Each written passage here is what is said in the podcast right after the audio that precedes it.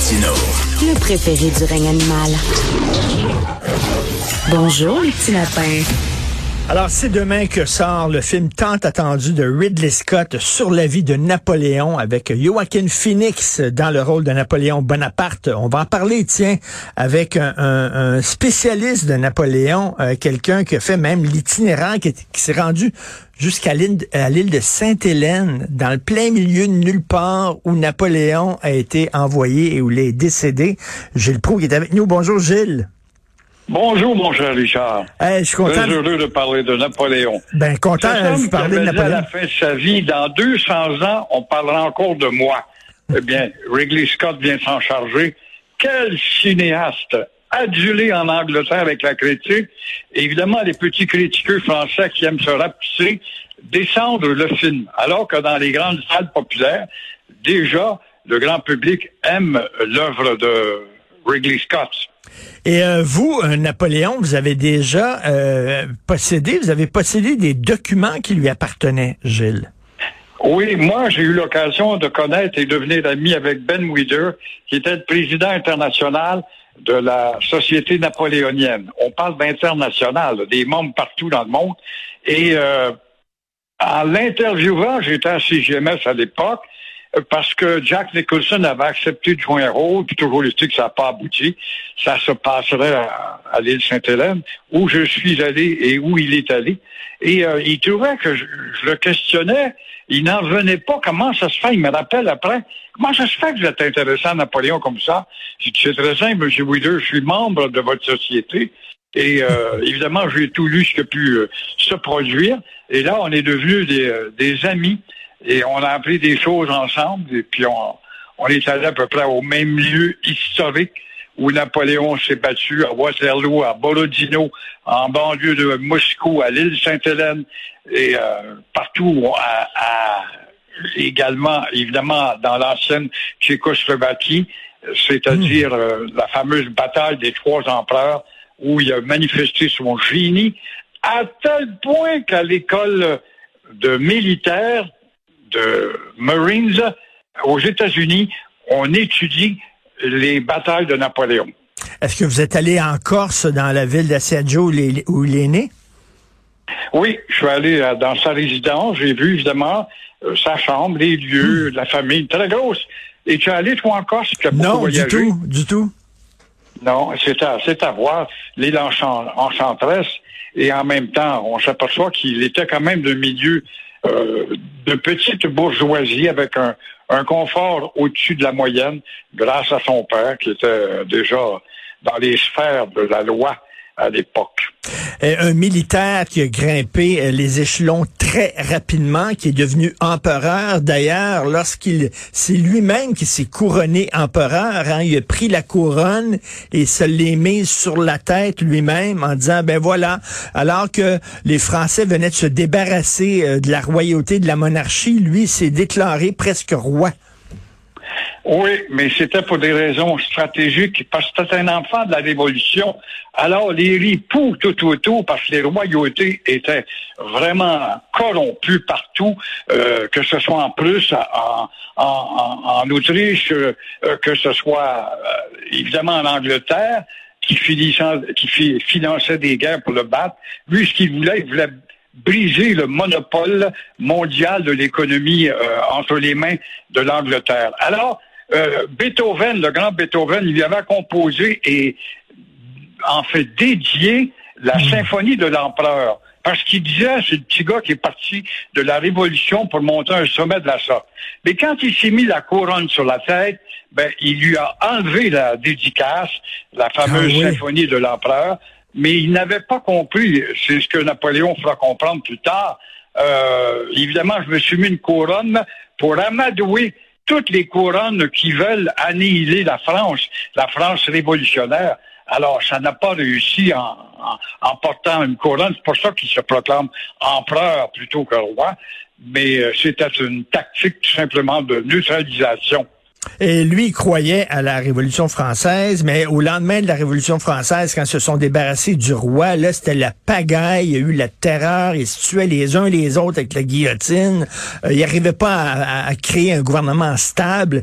Et là, Napoléon est arrivé, puis il dit là, vous avez besoin quand même de quelqu'un pour mettre de l'ordre dans tout ça. Alors, euh, ça va être moi, et je vais être comme le nouveau roi, l'empereur de la France pour calmer tout le monde. Et effectivement, ça a quand même amené une certaine solidité du système au lendemain de la Révolution. Là. Très juste, très juste. Il va en même temps, effectivement, neutraliser les opinions parce qu'il était aimé du grand public. Pourquoi? Parce qu'il était revenu euh, du territoire italien où il avait libéré euh, l'Italie face aux Autrichiens qui dominaient. Il est allé en, en Égypte pour une mission plus scientifique peut-être que guerrière. Il est obligé de sortir de l'Égypte. Ça n'a pas été un succès total. Ça l'a été parce que c'était une mission scientifique qui est allée étudier les hiéroglyphes, notamment les monuments pour les faire parler.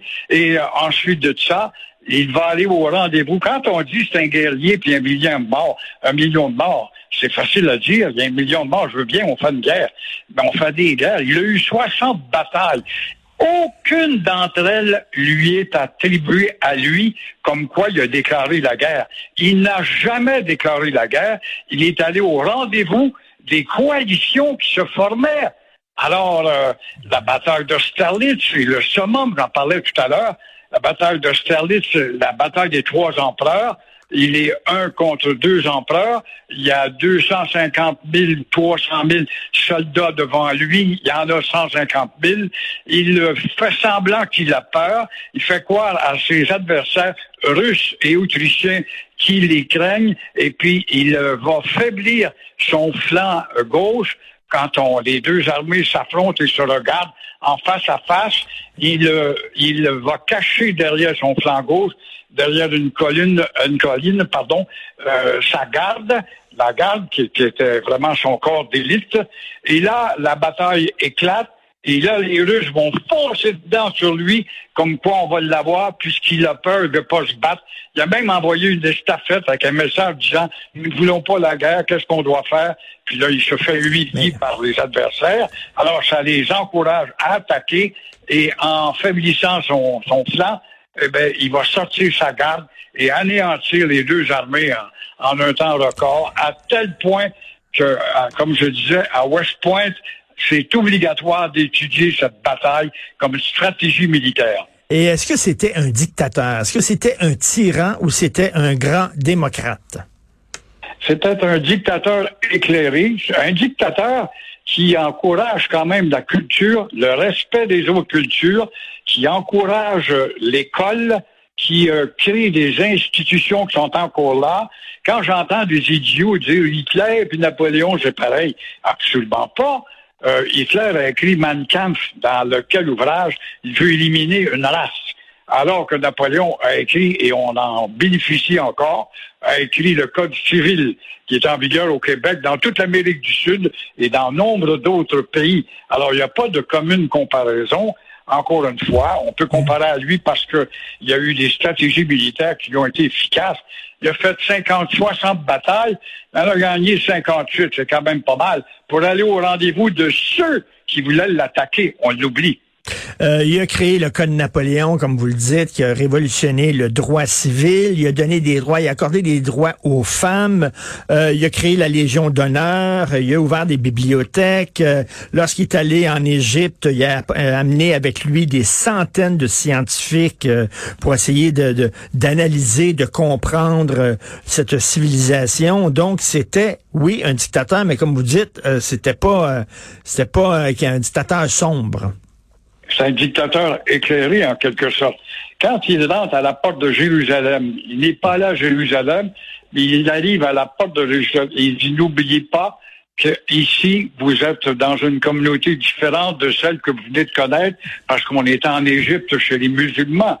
Et la même chose, vous faites musulman en rentrant en Égypte pour respecter leur culture. Alors, il y avait le respect des cultures euh, d'autrui.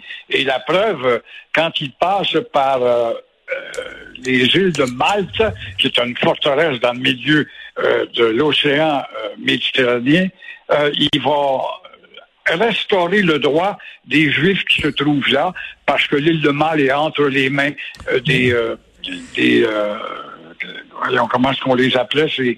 c'est les, les, les, chevaliers ah, les trous de mémoire. Mais, mais, mais, Gilles, Gilles, en terminant, euh, il était à l'île d'Eb, on l'avait envoyé à l'île d'Eb, il s'est sorti de là, euh, il est retourné en France. Là, on l'a arrêté de nouveau, puis on a dit on va le sacrer sur un caillou dans le plein milieu de l'Atlantique. Il pourra pas s'en sortir. C'est l'île Sainte-Hélène, c'est à l'autre bout, euh, vraiment, dans le plein milieu de l'océan.